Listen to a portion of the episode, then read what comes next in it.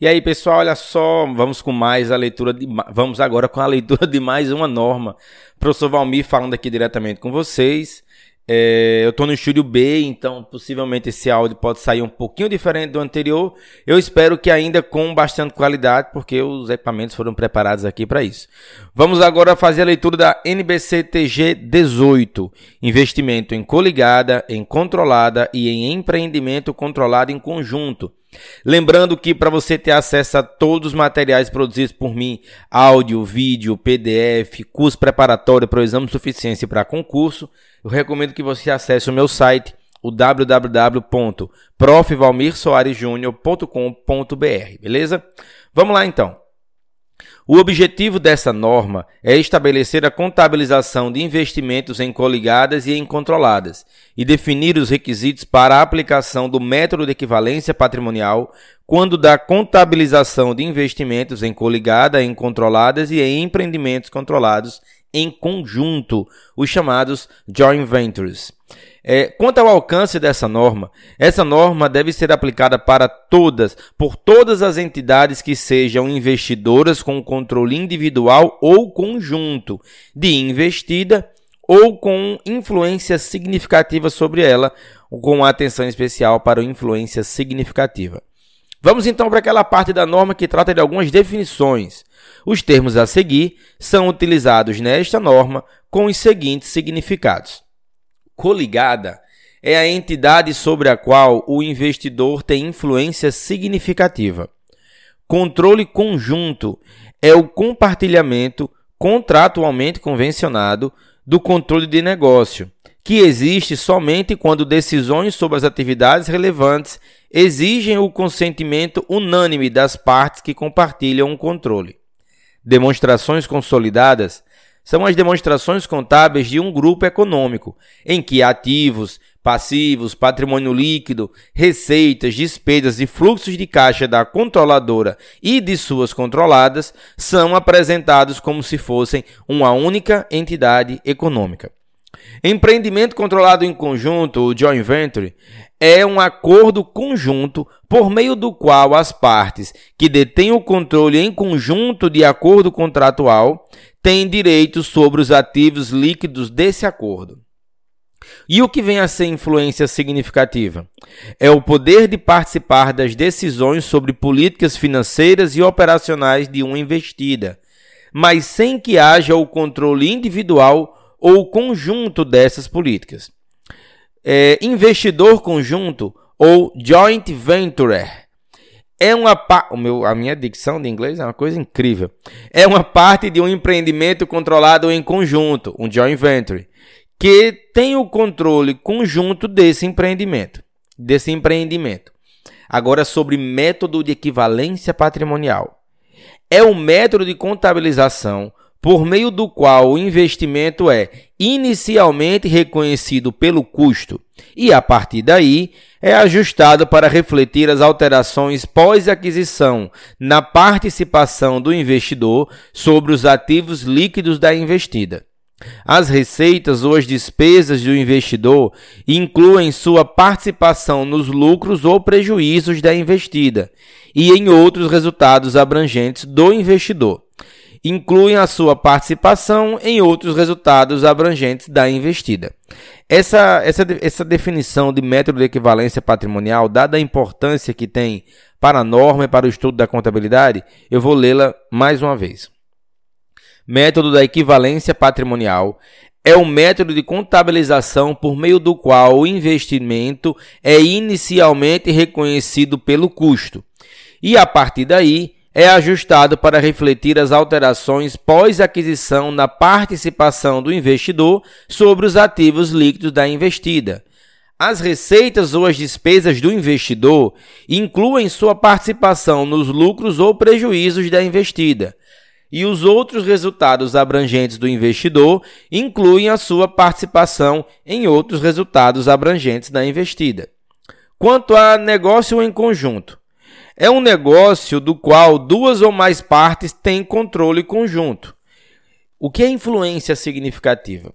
Se o investidor mantém direta ou indiretamente, por meio de controladas, por exemplo, 20% ou mais do poder de voto da investida, presume-se que ele tenha influência significativa, a menos que possa ser claramente demonstrado o contrário.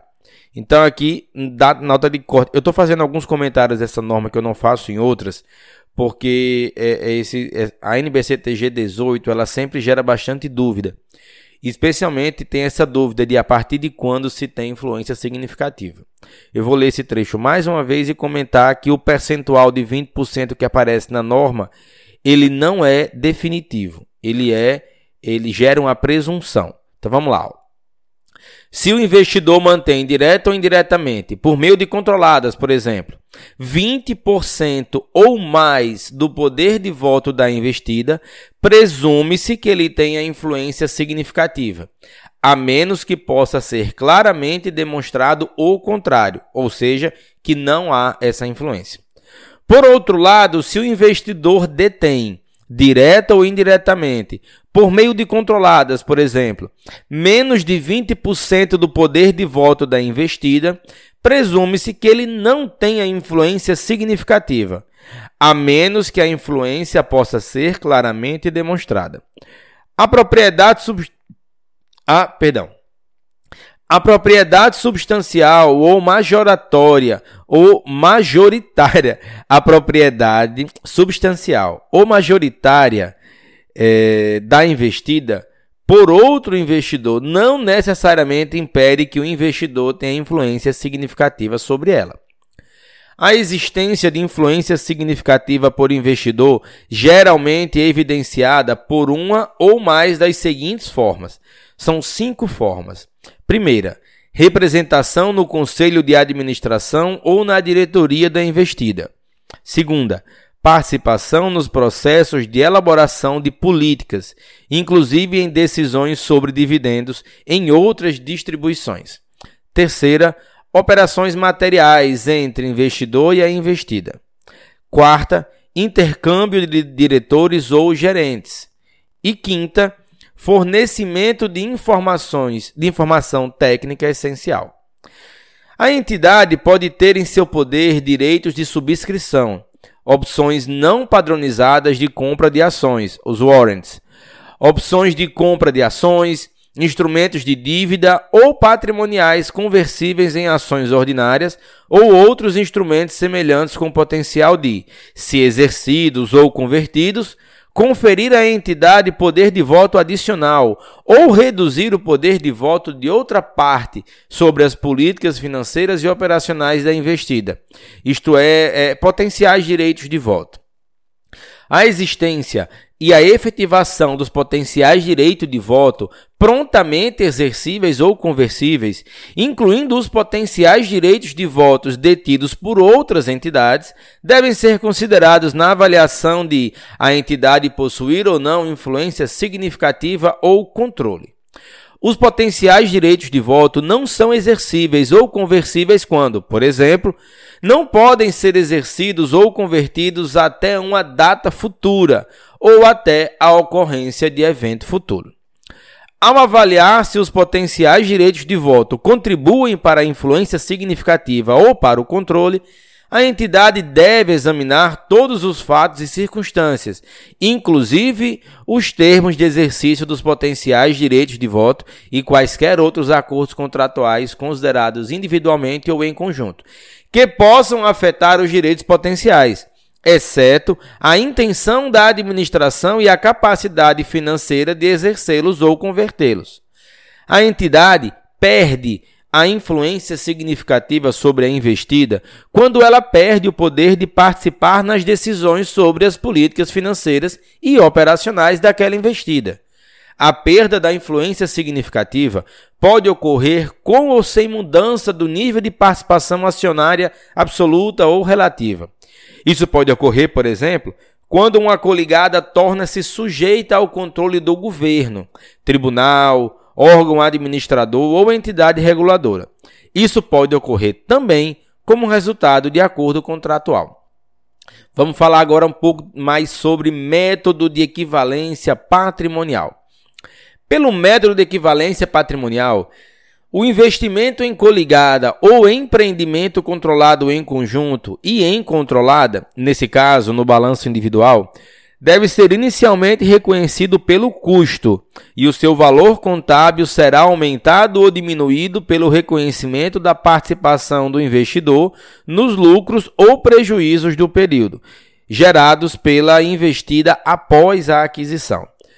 A participação do investidor no lucro ou prejuízo do período da investida deve ser reconhecido no resultado do período do investidor.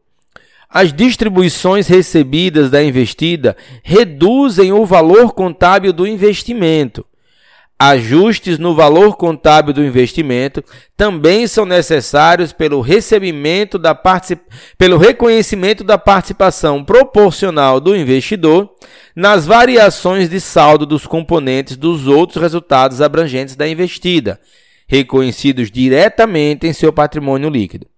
Tais variações incluem aquelas decorrentes da reavaliação de ativos imobilizados, quando permitida legalmente e das diferenças de conversão em moeda estrangeira quando aplicável. A participação do investidor nessas mudanças deve ser reconhecida de forma reflexa, ou seja, em outros resultados abrangentes diretamente no patrimônio líquido do investidor. Resultado da investida mexe no resultado do investidor.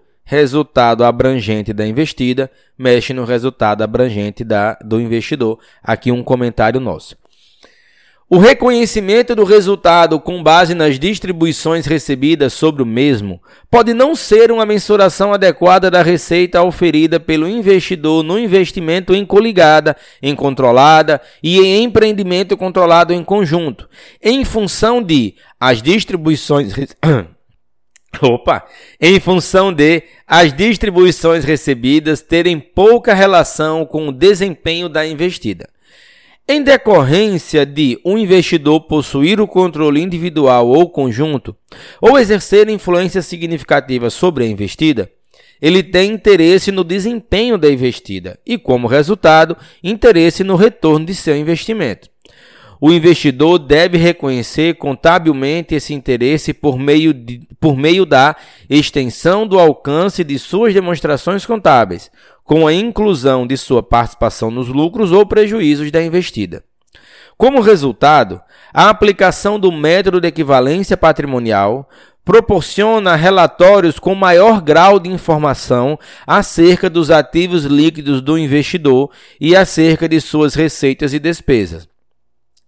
Quando existirem potenciais direitos de voto ou outros derivativos que contenham potenciais direitos de voto, os interesses da entidade na investida devem ser determinados exclusivamente com base nos interesses de propriedade existentes e não devem refletir o possível exercício ou conversão dos potenciais direitos de voto ou de outros instrumentos derivativos, a menos que é, o item 13 dessa norma seja aplicado ao caso. Aí, aí vale a leitura.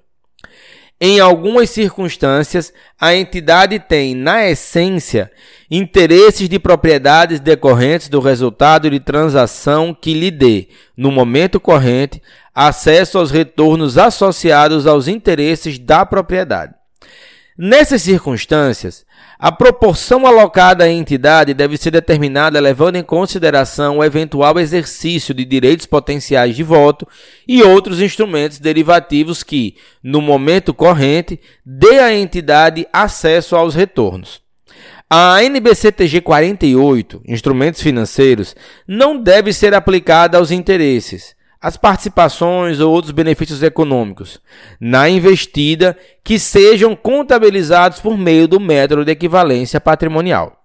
Quando houver instrumentos contendo potenciais direitos de voto que, na essência, possibilitam, no momento corrente, acesso aos retornos associados aos interesses da propriedade na investida, tais instrumentos não são sujeitos à NBCTG 48 em todos os demais casos, os instrumentos contendo potenciais direitos de voto em uma investida devem ser contabilizados em consonância com a NBCTG 48. Quanto à aplicação do método de equivalência patrimonial.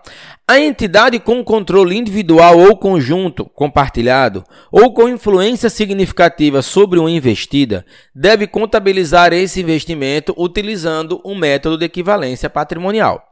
Exceções à aplicação do método de equivalência patrimonial, a entidade não precisa aplicar o método de equivalência patrimonial aos investimentos em que detenha o controle individual ou conjunto, compartilhado, ou exerçam influência significativa, se a entidade for uma controladora que, se permitido legalmente, estiver dispensada de elaborar demonstração consolidada por seu enquadramento, na exceção do alcance do item 4A da NBCTG 36, ou se todos os seguintes itens foram observados. Repetindo, se todos os seguintes itens forem observados, e são quatro. Eu vou numerá-los de A a D. A a entidade é controlada, integral ou parcial, de outra entidade, a qual, em conjunto com, com, os demais acionistas ou sócios, incluindo aqueles sem direito a voto, foram informados a respeito e não fizeram objeção quanto à não aplicação do método de equivalência patrimonial. B. Os instrumentos de dívida ou patrimoniais da entidade não são negociados publicamente. Bolsa de Valores, por exemplo. Letra C. A entidade não arquivou e não está em processo de arquivamento de suas demonstrações contábeis na Comissão de Valores Mobiliários, a CVM, ou outro órgão regulador, visando a emissão e ou a distribuição pública de qualquer tipo de classe de instrumento no mercado de capitais.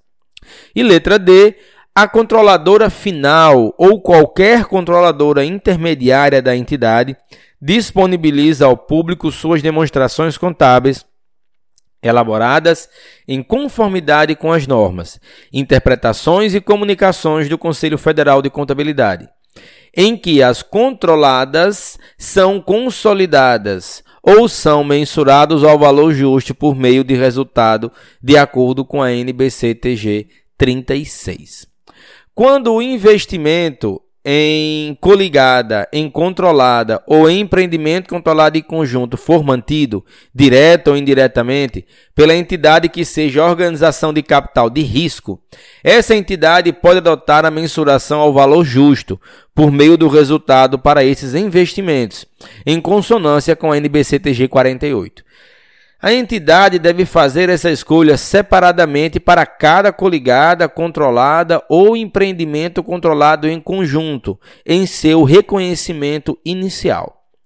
Quando a entidade possuir investimento em coligada, em controlada ou em empreendimento controlado em conjunto, cuja parcela de participação seja detida indiretamente por meio de organização de capital de risco, a entidade pode adotar a mensuração ao valor justo por meio do resultado para essa parcela de participação no investimento, em consonância com o NBCTG 48, independentemente de a organização de capital de risco exercer influência significativa sobre essa parcela de participação.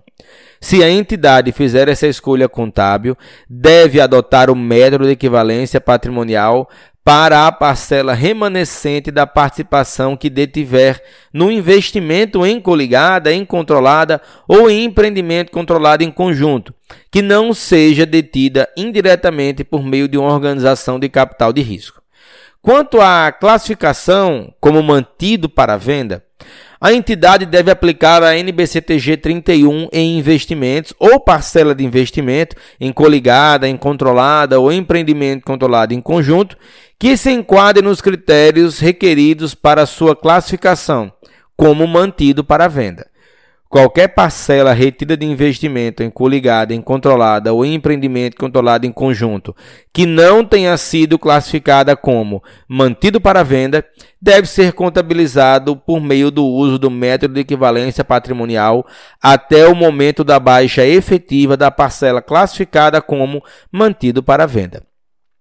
Após a baixa efetiva, a entidade deve contabilizar qualquer interesse remanescente no investimento em coligada, em controlada ou em empreendimento controlado em conjunto, em consonância com a NBCTG 48, a menos que o interesse remanescente qualifique-se para a aplicação do método de equivalência patrimonial, o que deverá ser adotado nesse caso.